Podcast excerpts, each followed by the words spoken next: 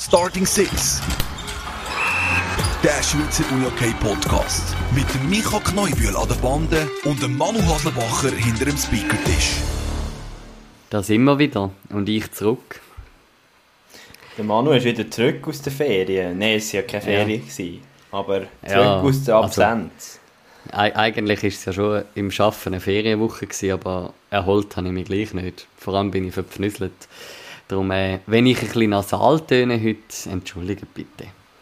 Du, das gibt halt. Man muss natürlich auch sagen, wir so natürlich wieder fast in Extremis am Aufnehmen. Ich bei mir zwischen mehreren Meetings und äh, vielen Business-Tasks und der Manu ja, ist ja auch noch ein bisschen in der Schweiz unterwegs für den Schweizer Sport. Genau. Aber da, das soll die Folge nicht irgendwie schmälern oder so. Vor allem äh, haben wir gerade letzten Samstag etwas dürfen erleben, ähm, wo ich glaube uns beiden einen rechten Kick auch gegeben hat, äh, gerade was Starting Six anbelangt. Ja, Genau, wir sind mal auf der anderen Seite gehockt und haben dürfen erzählen über äh, Starting Six, über uns, ähm, ja, was ist so passiert in den rund 30 Folgen, die wir jetzt schon dürfen aufnehmen. Dürfen, ist eigentlich schon krass, was wir alles dürfen erleben in dieser Zeit. Und ja, sie beim bei Uni okay für Strassenkinder beim Benefits-Dinner eingeladen gewesen. und ja, haben dort eben ein bisschen erzählen über unser Herzensprojekt. Ja, und an dieser Stelle ein herzliches Merci für all die von unseren ehemaligen Gästen, die sich da auch noch zu Wort gemeldet haben, die einmal auf die andere Seite Statements eingespielt haben. Wir haben da ein paar Statements vorgesetzt bekommen von ehemaligen Gästen bei Starting Six, wo uns auch ein bisschen ins Ruder gebracht hat, vielleicht zum Teil, äh, die Fragen, die gestellt worden sind oder so, aber äh, unter dem Strich ja, hat es mega gefällt und mega cool gewesen. Ähm, danke an dieser Stelle auch Uni OK für Strassenkind für die Einladung. Ähm, und ja, es macht Spaß. Und, und vielleicht, ich sage bewusst gross vielleicht, gibt es dann noch ein Gute für, für unsere Hörerinnen und Hörer, dass wir eventuell das Podiumsgespräch auch noch zur Verfügung können stellen als extra Folge oder mal irgendwo integriert. Aber müssen wir noch schauen, ob das technisch dann möglich ist. Genau. Aufgenommen ist es einmal. Aber äh, wie es der Micha vorhin schon gesagt hat, wir sind einfach beide wieder saumässig viel unterwegs und darum ist das uns selber bis jetzt noch nicht zu Ohren gekommen, was wir dort eigentlich aufgenommen haben. Aber das ist einmal gelaufen in den letzten Wochen, nachdem ich dann aus dem Camp zurückgekommen bin. Ja, eigentlich auf direktem Weg. Ja, und er ist auch noch internationales Unihockey gelaufen. Der EFT in Finnland und Tschechien. Und ja, was ist so dein Highlight, Manu, aus diesem Wochenende, nebst dem Unihockey für Strassenkinder Benefits Dinner? Also ganz spannend finde ich natürlich, äh, so ein was ich am Rand noch mitbekommen habe am Samstag, der Finnentag, ähm, was jetzt bei den Männern jetzt nicht mega rosig ausgesehen hat, ähm, wo die U19 ziemlich drunter ist gegen Finnland und auch die A-Nazi bei den Männern ziemlich drunter ist, hat beide Frauenmannschaften, U19 und das A-Nazi-Team, exakt den gleichen ähm, exakt das gleiche Resultat rausgespielt. Beide gewinnen nach 5-4 nach Verlängerung, äh, nach Penaltyschiessen. Und ich glaube, das sind, wie, das sind so ein bisschen Prestige-Siege auch, ähm, wo sich wahrscheinlich jetzt da Nazi vor allem auch kann daran orientieren, wenn es dann darum geht, äh, bei der WM dann vielleicht auch gegen die Finninnen müssen anzutreten. Ich würde auch sagen, das macht sicher Mut. Ich weiß ehrlich gesagt nicht, wie die ganze Tableau-Geschichte aussieht, ob man jetzt im Halbfinale auf die Finnen trifft oder nicht, aber Finninnen meine ich. Aber ich glaube, das macht sicher Mut und das gibt Kraft, der, der Prestige-Sieg, wie du sagst, Manu, gegen die Finninnen. Und klar, jetzt, was natürlich ein schade ist, dass man gegen die Tschechen verliert, ähm, wo man ja direkt in der Gruppe hat an WM, aber ja, wenn ich auch bei meiner Mannschaft sage, bei Testspiel lieber jetzt den Test ähm, nicht gewinnen und dafür dann das Gruppenspiel gegen die Tschechinnen oder dann vielleicht auch in ein Bronzespiel oder was auch immer dann nochmal gegen die Tschechien ansteht, dass man sie dann lieber dort im Griff hat und schlägt. Als, ja. Ja, ich, ich sage jetzt einmal, und ich bin letzte Woche ein Musical geleitet und wenn eine Hauptprobe einmal ins Sand gesetzt ist, dann ähm, kann man sich dafür dann steigern für das Konzert und ja, ich sehe das jetzt sehe ich ein bisschen Parallelen. Ich meine, auch die Herren äh, Nazi ganz spannende Situation. Sie haben gewonnen gegen, gegen die Tschechen, aber haben irgendwie sind dann recht runtergekommen gegen die Finnen und gegen die Schweden. Äh, wo wie so ist, so, ja, jetzt hast du mal den Stand abgeholt, wo stehst du eigentlich, schon lange nicht mehr gegen die zwei Mannschaften gespielt. Okay, Hauptprobe ist jetzt vielleicht nicht ganz glückt, aber wenn es dann äh, ernst gilt, sage ich jetzt mal, dann in der Hardwall Arena zu Helsinki, dann hoffe ich eigentlich schon, dass sie vielleicht jetzt auch ihre Lehre daraus ziehen können, dass sie können äh, sich steigern, dass sie wissen, was müssen sie jetzt noch schaffen, wo sind sie vielleicht auch hinten drin gewesen und so dann können einen Unterschied machen an der WM. Ja, ich bin da bei dir. Also, ich muss ehrlich sagen, ein bisschen enttäuscht bin ich vor A-Nazi, also bei den Herren. Ich hätte dort, glaube ich, ein bisschen mehr erwartet, jetzt gegen die grossen zwei, gegen die Finnen und die Schweden. Aber auf der anderen Seite, ich würde sagen, diese Spiele liegen den Schweizer auch wieder. Wenn man so ein bisschen die WM-Geschichte anschaut, ist man immer gleich sehr, sehr nah dran an diesen, an diesen Finnen und diesen Schweden. Und wieso nicht plötzlich in Helsinki Überraschung landen, eben lieber so als am EFT, oder? Trotzdem bin ich gespannt und denke, ich muss der Schweizer Nazi bei den Herren schon auf einer WM nochmal Schritte machen. Aber eben, bist mhm. natürlich als Spieler auch noch mal ein bisschen heißer an der WM. Ich glaube, das ist schon etwas, was dort etwas ausmachen kann. Ja, und gell, wenn man, wenn man so die Match anschaut von dem Mann in EFT, es ist eh spannend. Die Schweiz gewinnt gegen Tschechien, kommt gegen Schweden und Finnen darunter. Wirklich darunter. Ziemlich deutliche Resultate. Auf der anderen Seite die Tschechen, die gegen die Schweizer verlieren, die gewinnen gegen Schweden und gewinnen nach Penalty gegen die Finnen, wo wie so ist, so ja, wäre nice natürlich, wenn das Tschechen auch an einer WM würden schaffen, aber äh, ich sage jetzt mal lieber andersrum, du verlierst am EFT gegen Schweden und Finnland ähm, und, und dafür sieht es dann nachher anders aus an einer WM, wie du vorhin gesagt hast, Michael. Genau, dann haben wir noch ja, die beiden U19-Nazis. Bei den Frauen würde ich sagen, doch ein, ein positives Turnier in dem Sinn. Das Resultat, das dort ja, in die richtige Richtung gehen. Eben auch da ist EFT, ist jetzt nicht das riesen Prestige-Ding. Und dann haben wir aber die Herren U19-Nazi, wo, wo drei Spiele verliert, wo rein resultattechnisch deutlich verliert. Und ja, dort mhm. schauen wir und hören wir heute mal genauer her, wie dort so die Gefühlslage ist nach diesen drei Niederlagen.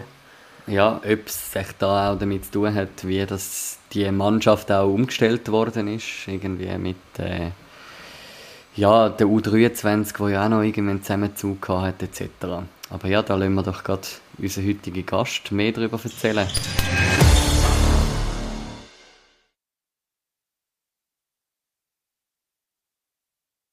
Ja, und da ist er bei uns, Simon Meyer. Herzlich willkommen. Danke für die Einladung. Jetzt haben wir es vorhin gerade so ein bisschen von der, vom EFT gehabt. Du hast ja dein Comeback gegeben, jetzt nach der WM, die war, äh, U19 WM, bist jetzt du wieder neuer Coach von der U19 Herren-Nazi. Äh, drei Niederlagen an diesem EFT, kann man sagen, du hast dir eigentlich dein Comeback ein bisschen besser vorgestellt? Ja, das ist eine provokante Aussage. Ja, natürlich, man hat immer die Hoffnung, dass es besser äh, läuft wie mit drei Niederlagen. Ähm, und nach drei Niederlagen ist es ein bisschen schwierig, sich zufrieden zu zeigen. Trotzdem muss ich sagen, bin ich nicht unzufrieden mit dem, mit dem EFT. Ähm, so mit einer neuen Mannschaft, zuerst mal überhaupt international. Mit einer Mannschaft, die auch jetzt die letzten zwei Jahre eigentlich als Team keinerlei Wettkämpfe bestritten hat muss ich sagen, ist, ähm, das erste Spiel ist nicht so gelungen gewesen, ähm, gegen die mhm. Tschechen. Und, aber wir haben nachher gegen die Finnen und gegen die Schweden am Samstag und am Sonntag eine klare Steigerung angelegt. Von dem her ist es auch noch schwierig, zum unzufrieden zu sein. Ich glaube, es ist ein schwieriger Einstieg gewesen, aber für uns auch ein guter Einstieg, weil es uns einfach gerade gezeigt hat, wie hoch das die Latte international liegt. Jetzt haben wir letzte Woche den Leon Tringaniello bei uns gehabt, der jetzt in U23 ist. Wie fest hat da auch noch ein Umbruch stattgefunden jetzt seit der WM? Ich habe jetzt das Kader nicht so genau angeschaut. Hat es da noch viele Spieler gegeben, die auch in der U23 sind oder einfach aus dem U19-Alter raus Wie ist das? Also jetzt bei unserem Team hat es einen, einen, einen grossen Umbruch gegeben. Wir haben äh, eigentlich von den 02er und den 03er Jahrgängen haben wir jetzt komplett umgestellt auf die 04er und 05er Jahrgänge und haben eigentlich das das Kader von dem, was wir in der U17 hatten, jetzt gerade mitgenommen in die U19. Wir haben einzig drei Spieler, die als Underager schon die WM bestritten haben und die haben wir, ähm, und drei von denen haben wir jetzt mitgenommen. Ähm, also vier sind es insgesamt Underager, einer ist noch verletzt und drei haben wir mitgenommen an die WM. Also es ist schon, ähm, die Mannschaft, die wir jetzt am EFTK haben, hat eigentlich nichts mehr zu tun mit der Mannschaft, die vor zwei Monaten in äh, Brünn an der WM war. Äh, ist das auch der Grund, wieso dass du jetzt wieder, ähm, und ich sage bewusst wieder, U19-Coach bist? Äh, einfach, weil ihr wie irgendwie euch abwechseln, so Olba äh, und du in der U19, U17. Ist da, steht dahinter eigentlich der Clou versteckt?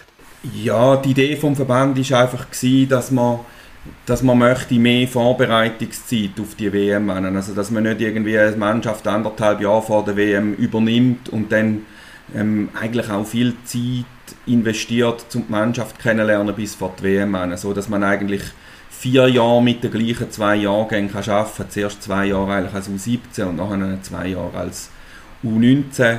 Das bringt ein paar ja, wirklich große Vorteile mit bringt wie, wie, das meiste auch ein paar Nachteile mit sich. Es ist nicht nur alles top, aber das ist ähm, im, im Männerbereich jetzt ähm, so ein bisschen die, sage jetzt mal, die neue Strategie.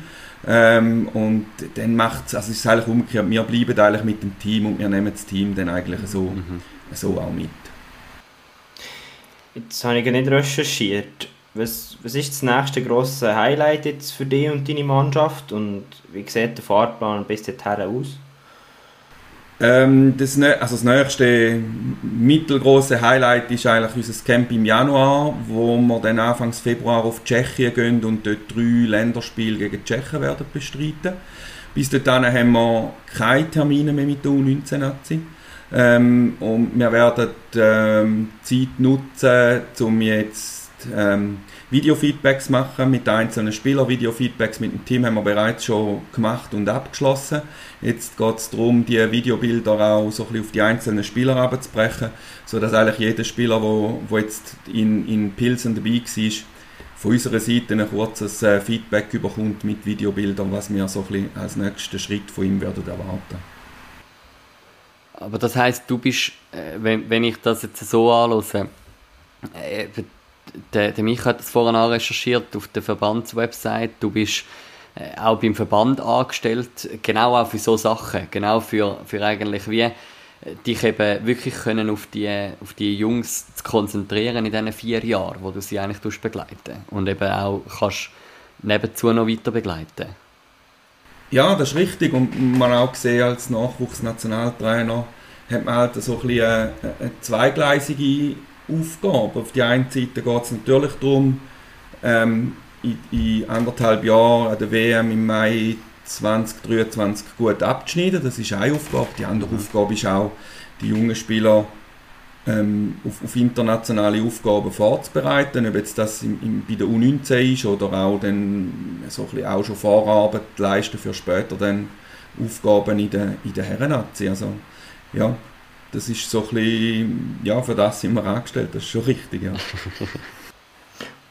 Was mich noch dort würde wundern, oder haben wir auch vorher, der Manu nicht diskutiert, wie, wie fest, oder wie tut man sich da auf eine EFT vorbereiten? Tut man da mal den Blick ins Ausland wagen, oder ist das eher relativ schwierig, dort irgendetwas herauszufinden über, ich sage jetzt mal, die schwedische U19? Tut man sich dort sehr stark einfach auf sich selber konzentrieren, oder wie läuft das ab? Ja, das verändert sich im Laufe einer WM-Kampagne. Ähm, zum jetzigen Zeitpunkt ist unser Fokus eigentlich fast gar nicht auf dem Gegner. Jetzt Im Fall der Finnen und der Schweden macht es auch wenig Sinn, weil sie sind komplett mit, dem, mit den 0-3er, also mit den älteren Jahrgängen gekommen. Ähm, das wird das erste und das einzige Mal sein, wo wir quasi gegen die Teams spielen, was für uns eben sehr gut ist, weil, weil sie natürlich ein hohes Niveau haben und uns auch zeigen, wie hoch das Glatt an einer WM liegt. Aber da macht es so, ähm, schon mal keinen Sinn, zu fest auf sie zu schauen. Ähm, auch dort, wo wir stehen in der Entwicklung oder in unserem, unserem Weg bis zu der WM, macht es noch keinen Sinn, da groß auf die WM zu schauen, äh, auf die anderen Mannschaften zu schauen. Aber je näher dass die WM kommt, desto besser kennt man dann auch Teams, man kennt die Spieler, äh, man kennt natürlich dann mit der Zeit so ein die, die wirklich herausragenden Tschechen, Finnen und Schweden. Man fängt ein bisschen an, sich auf ihr Spiel einzustellen Und wenn man dann an der WM selber ist, ja, dann ist es natürlich sehr festes Thema, dass man dann in diesen entscheidenden Gruppenspielen oder Halbfinal und, und Finaltag, dass man dort ein großes Auge drauf wirft, was sie machen und man probiert auch ähm, Sachen aus dem eigenen Spiel ein bisschen anzupassen. Das äh, gehört dann schon mit dazu. Aber in der jetzigen Situation ist es eigentlich fast kein Thema. Da probieren wir eigentlich noch ein bisschen so ein bisschen, sind wir noch in der Weiterentwicklungsphase und probieren unser eigenes Spiel zu weiterzuentwickeln. Aber, aber dann verstehe ich jetzt auch, glaube ich, ein bisschen mehr deine Relativierung vom Anfang. Eben, dass, dass man wie irgendwie jetzt nicht zu fest irgendwie verzweifelt ab diesen Resultaten oder ab diesen drei Niederlagen. Eben, wenn, wenn ich jetzt das richtig verstehe, die Schweiz hat einfach schon umgestellt in den Jahrgängen und die anderen Mannschaften sind eigentlich wie noch mit den ähnlichen Teams gekommen wie ja, an der U19-WM.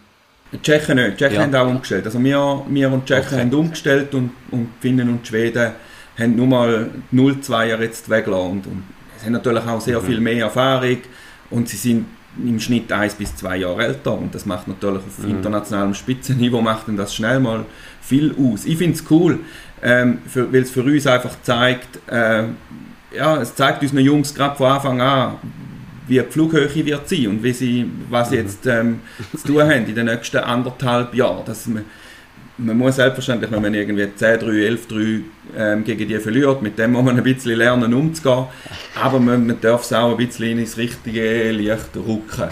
Und ähm, das ist schon noch eindrücklich dann an einem EFT, glaube ich, auch für die jungen Spieler, wenn sie dort nachkommen und sehen, ähm, was, was halt da von ihnen gefordert wird. Ähm, sie haben das zwar, glaube ich, in den letzten ein bis zwei Jahren regelmäßig auch von mir gehört, aber wenn sie es dann selber sehen und selber am eigenen Spiel erfahren, dann ist es einfach nachhaltiger, wenn es der, der Trainer vorne dran hundertmal wiederholt. Meine Frage geht auch noch ein bisschen rein. Wie würdest du jetzt du als U19-Nazi-Coach den, den, Ausbildungsstand beurteilen von den U19-Spielern in der Schweiz? Wie ist dort so ein bisschen der Vergleich international, kann man das sagen? Ja, das ist uns jetzt das Wochenende wieder aufgefallen. Da gibt es schon zwei, drei Sachen. Also wir haben ein paar Spieler, die, die selbst ähm, mit den ähm, älteren Jahrgängen von, von den Referenznationen problemlos mithalten können. Aber wir haben ähm, nicht 20 von denen im Moment. Ähm, und unsere Aufgabe wird sein, ähm, 20 ähm, Spieler bis zur WM anzubringen.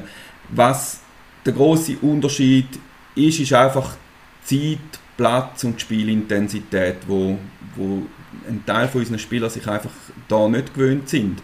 Ähm, die mhm. sind technisch sind unsere Spieler so weit gut. Sie, sie spielen einfach viel zu wenig Spiel auf dem Tempo, wie wir es jetzt das Wochenende gespielt haben. Sie sind körperlich, ähm, physisch eigentlich gut parat, aber sind vielleicht noch nicht ganz so weit in der Entwicklung, wie die eineinhalb, zwei Jahre älteren Schweden und Finnen sind. Und ähm, da haben wir schon einfach viele Aufgaben vor uns. Also da müssen wir einfach möglichst 30, 40 Spieler finden, die auch parat sind, jetzt die nächsten ein bis zwei Jahre zu investieren. Und ähm, wenn ich das jetzt so ein bisschen ja, beurteilen möchte von den letzten fünf, sechs Jahren, der Investitionsgrad, also das, was die jungen Spieler müssen investieren zum international können noch mithalten, da wird einfach immer, es wird immer anspruchsvoller, finde mhm. ich, von Jahr zu Jahr. Also vor fünf, sechs Jahren haben wir noch keinen Spieler gehabt, wo, wo jetzt die Leistungszentren und so trainiert haben. Ähm, oder wenig, wenn überhaupt. Und jetzt, jetzt ist es so, dass wir Spieler haben, die in Leistungszentren, weiß auch nicht, sieben, acht Mal in der Woche trainieren und das lange nicht in die U19 abziehen. Und immer noch glaube ich, dass wir den, den Finnen und den Schweden, die Gleichaltrigen, nur schon was Trainingsumfang betrifft, ähm, hinten anlaufen. Mhm was mich jetzt noch, äh, auch noch wundernimmt, du hast ja Eben, du bist, du bist schon lange Jahre Nachwuchscoach. Ähm, ihr seid jetzt an dem EFT gewesen, wo ihr auch die Nazi natürlich auch gesehen habt und ich nehme an, wahrscheinlich auch das ein oder andere Spiel haben, haben können schauen von denen, von, von Spielern, die du kennst schon lange. Was ist so dein Eindruck jetzt gerade vielleicht ein bisschen ausblickmäßig Richtung WM, Richtung AWM? Äh, was ist so dein Eindruck, so live vor Ort von dieser A-Nazi? Ja, ich würde jetzt da, ich, ich, muss sagen, ich habe wirklich zu wenig, fast zu wenig mitbekommen, ich bin wirklich fest auf die U19 konzentriert gewesen, habe ein paar Fragmente ähm, mit überkommen. Aber äh, also was man erst mal sagen, es ist einfach einmal mehr cool, internationales Unihockey auf dem Niveau zu sehen. Das ist auch extrem motivierend, wenn man das wieder sieht. Mhm. Ähm, wenn die, die Herrennationalmannschaften spielen, auf welchem, auf welchem Niveau, auf welchem Entscheidungsniveau, auf welchem technischen Niveau, auf welchem physischen Niveau sie sind, da komme ich einmal relativ motiviert wieder heim und denke, es ist cool, mit den, mit den jungen Spielern können arbeiten es ist natürlich auch cool, ganz ehrlich gesagt, wenn man den Herren-Nazi zuschaut und irgendwie drei Viertel, glaube oder vielleicht sogar noch mehr von den Spielern hast du mal in einer Auswahl gehabt und hast mhm. hoffentlich, sage ich jetzt einmal, wenn auch nur ganz, ganz einen kleinen Teil, aber einen Teil können dazu beitragen, dass sie dort sind, wo sie jetzt sind. Das ist schon ähm, sehr cool.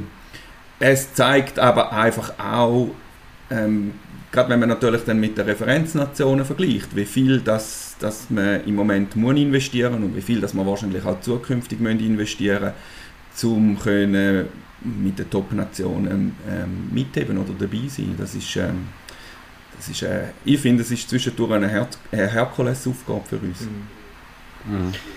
Ja, finde ich eine spannende Einschätzung. Du hast jetzt beide ein bisschen angetönt, auch der Manu hat gesagt, du bist schon lange Nachwuchscoach, schon auf nationaler Ebene. Ähm, kannst du mir uns dort noch schnell skizzieren, was hast du dort bisher alles für Mannschaften beim Verband betreut? Da der äh, ominöse Wikipedia-Artikel, was fast für alle Unihockey-Grössen in der Schweiz gibt, ist dort aus meiner Sicht, also ja, vielleicht ist er auch mega präzise, aber ich würde es gerne von dir direkt Ich weiß es gar nicht, ob er präzise ist. Ähm, ja, ich habe vor, bin jetzt gar nicht ganz sicher, vor zwölf Jahren beim Verband angefangen. Ähm, dort mal hat es noch die drei U17 Regionalauswahlen gegeben.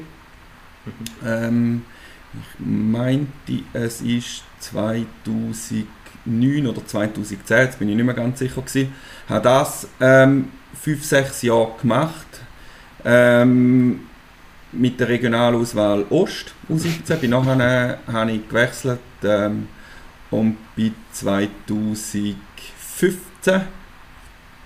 oder schon 2014, ich weiß nicht mehr genau, bin ich U19-Nationaltrainer geworden.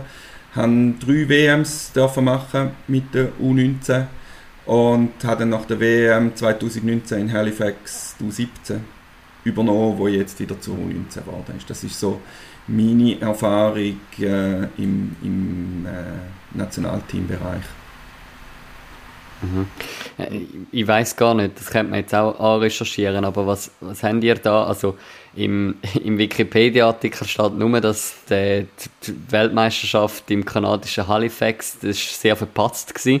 Wie sind die anderen Weltmeisterschaften mit der U19 so verlaufen?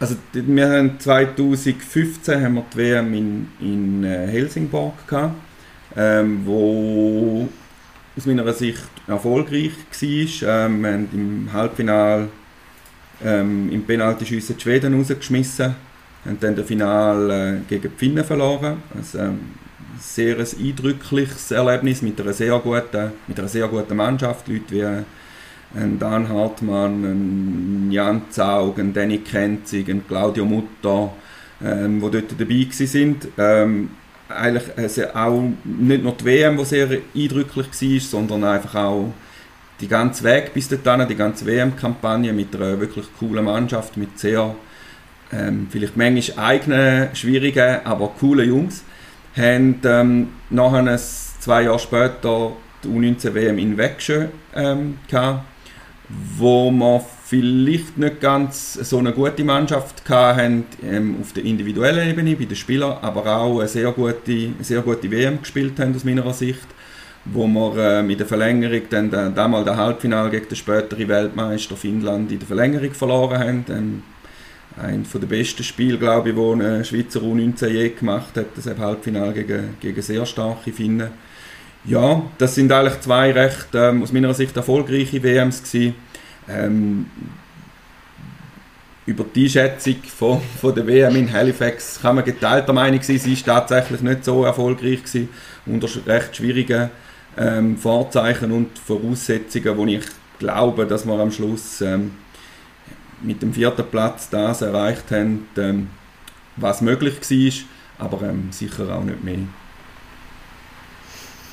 Mhm. Das ist sehr interessant. Merci für das aufzuzeichnen und aufzuzeigen. Wir haben, ja, was eigentlich der Grund ist, oder der Mann und ich haben so ein bisschen diskutiert, ja, wer wir den einladen könnten. Und da sind wir eigentlich ursprünglich mal auf UHC Uster zu sprechen gekommen. Mhm. Und ich muss ehrlich gestehen, ja, im Organisieren vom, vom Simon ein bisschen verpasst, dass ja noch der EFT ist und dass ja die U19 dort auch spielt. Das ist natürlich umso cooler und, und freut uns, ehrt uns enorm, bist du da knapp nach dem EFT gerade bei uns zu Gast.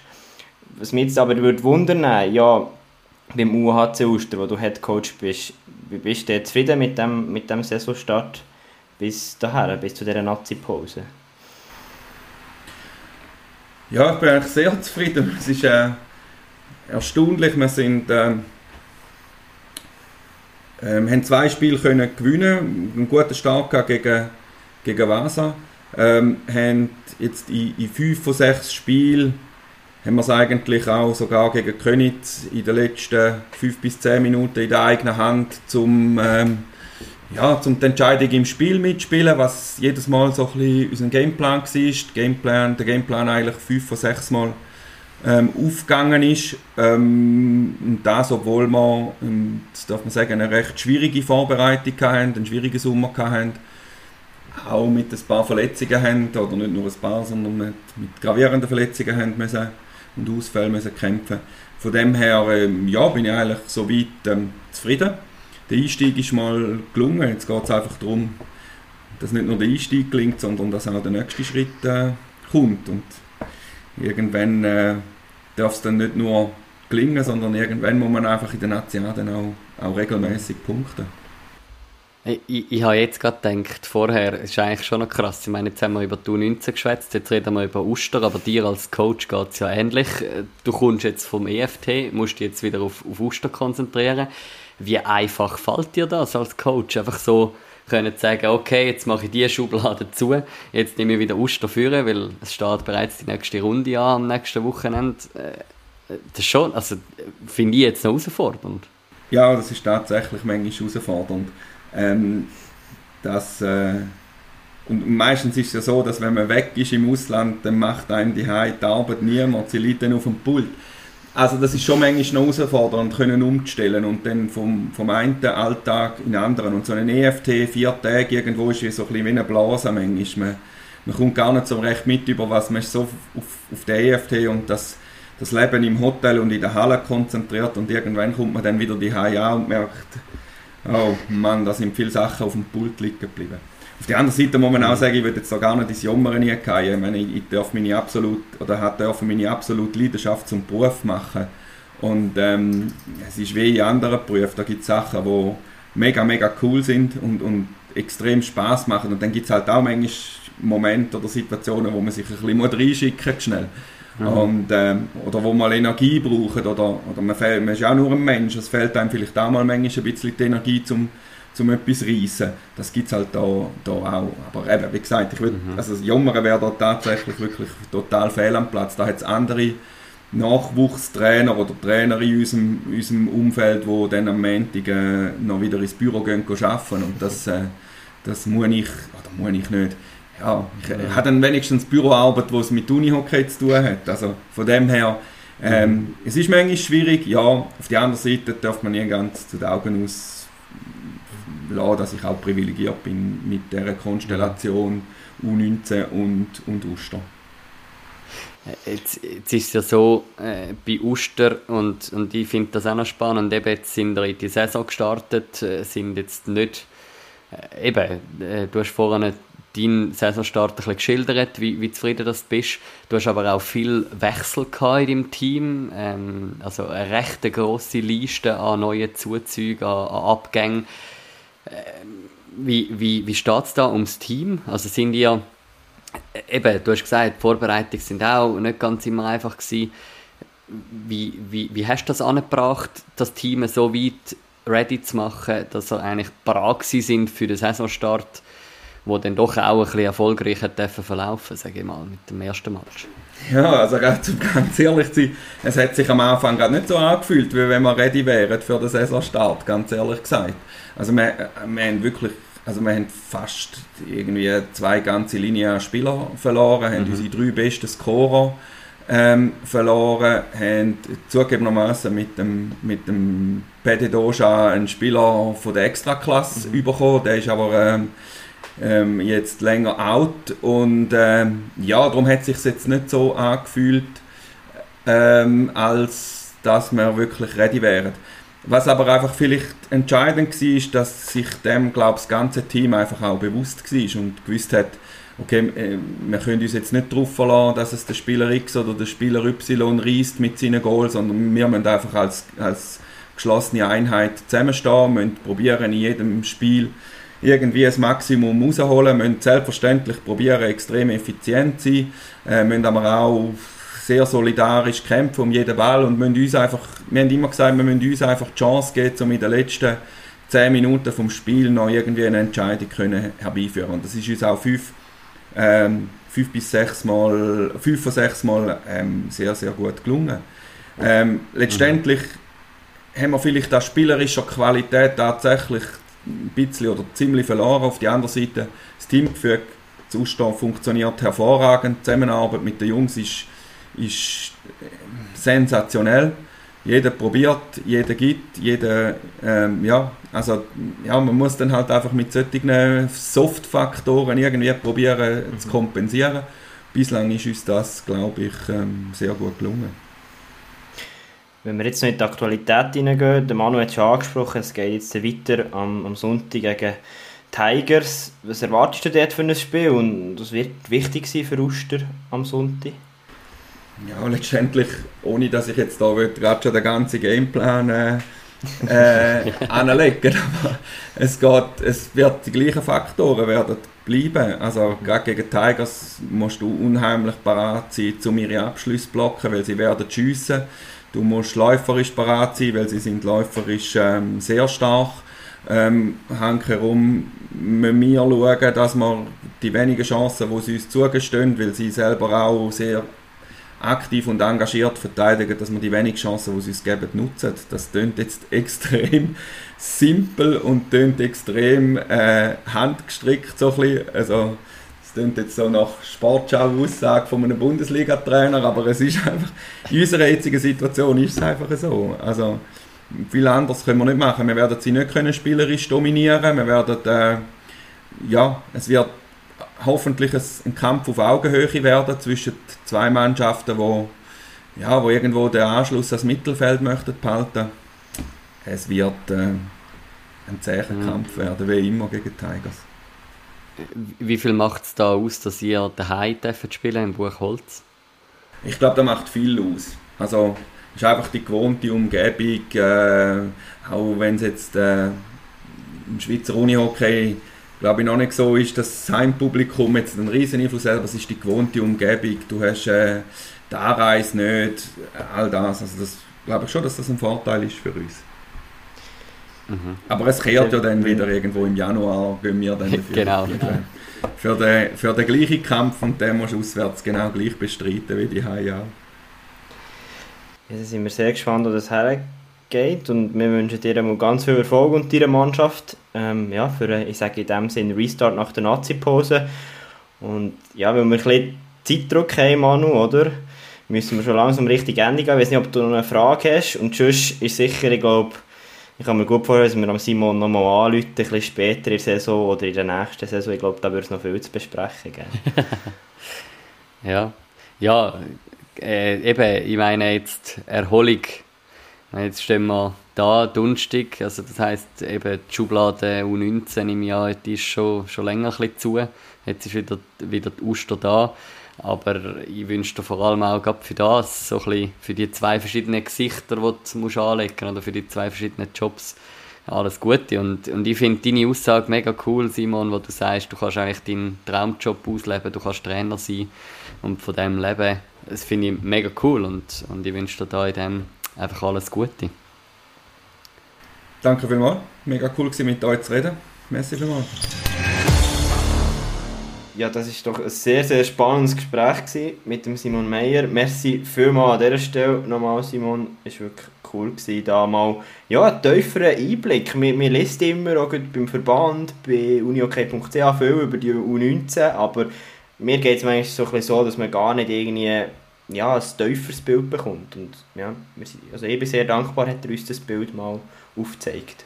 Wie ist dir gegangen, ja, mega, ja, mega cool. Also ich bin fasziniert von vom Simon. Einfach so, eben wie er das lebt, so sein Trainer da sein, so ein bisschen die zwei verschiedenen Schubladen, U19, Nachwuchs und, und Uster, wo ein grosses Projekt ist, wo ein spannendes Projekt ist, wo ich, ich als Zürcher, der in der Nähe von Uster auch geschafft hat, lang äh, ein bisschen verbunden bin oder das immer ein bisschen verfolge. Darum, ich bin gespannt, was da noch kommt und ich bin gespannt, weiterhin zu hören von Simon.